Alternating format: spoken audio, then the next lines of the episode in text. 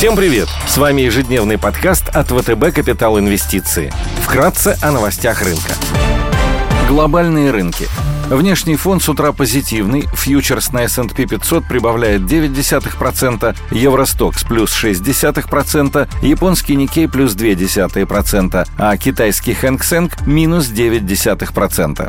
Анонсированный саммит США-Россия поддержал рынки. Также анонсированное прекращение огня в Донбассе внушает оптимизм. Инвесторы будут ждать сигналов от политиков. Баррель нефти марки Brent стоит 93 доллара 20 центов. Золото торгуется по 1890 долларов за унцию. Доходность по десятилетним гособлигациям США на уровне 1,92%.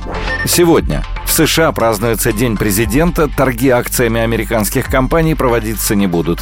В Германии и Великобритании представят индекс деловой активности в производственном секторе. В Китае примут решение по базовой кредитной ставке Народного банка Китая. Корпоративные новости. Лента опубликует финансовые результаты по МСФО за 2021 год. Идеи дня – Сегодня мы предлагаем обратить внимание на акции одного из крупнейших автопроизводителей в мире Stellantis NV. Компания была образована в результате слияний Fiat Chrysler Automobiles, FCA и PSA Group. Альянс проектирует, производит и продает автомобили для массового сегмента под 14 брендами, включая Chrysler, Dodge, Fiat, Jeep, Peugeot, Citroën, Opel и Alfa Romeo, а также авто класса люкс под брендом Maserati. По объему производства Stellantis является четвертым в мире, география продаж охватывает более 130 стран.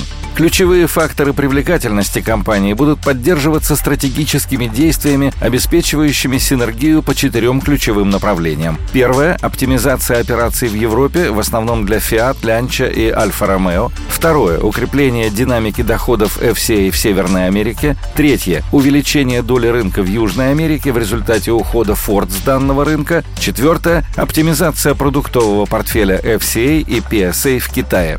В настоящее время Stellantis реализует постепенный переход на электромобили в разных регионах. Ожидается, что Stellantis инвестирует в электрификацию более 30 миллиардов евро уже до 2025 года. Конечной целью инвестиций должна стать лидирующая позиция концерна в области экологичности как конечных продуктов, так и процесса их производства. Stellantis собирается построить сразу пять заводов по сборке аккумуляторов в Европе и Северной Америке. По некоторым оценкам, это позволит сократить расходы на производство аккумуляторов на 40% уже к 2024 году. Корпорация намерена разработать три технологических платформы со средствами искусственного интеллекта. Облачную систему STLA Brain, которая свяжет контрольный модуль автомобилей с высокопроизводительным вычислительным комплексом, STLA Smart Cockpit для навигации, голосового управления и маркетплейса и фирменный автопилот STLA Autodrive. По форвардному мультипликатору PNI 2023 3 компания торгуется на уровне 4,2x против медианного значения по сектору в 6,5x и является самой дешевой бумагой среди автопроизводителей.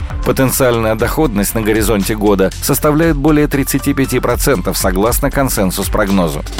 Сегодня пройдет размещение трехлетнего выпуска рублевых облигаций Toyota Bank. Кредитный рейтинг комитента 3А.РУ от Акра. Потенциальная доходность составляет 11,2-11,4% за год. Toyota Bank – дочерняя структура компании Toyota Credit Bank. Специализируется на программах розничного кредитования на покупку автомобилей Toyota, предлагая выгодные условия и высокое качество обслуживания. По выпуску предоставлена гарантия, выпущенная в соответствии с голландским правом со стороны Toyota Motor Finance с рейтингами А1 от Moody's, А от S&P и Fitch, которая является стопроцентно дочерним обществом Toyota Financial Services Corporation, обязующейся обеспечить достаточные средства для своевременного погашения обязательств Toyota Motor Finance по выпущенным ценным бумагам и гарантиям.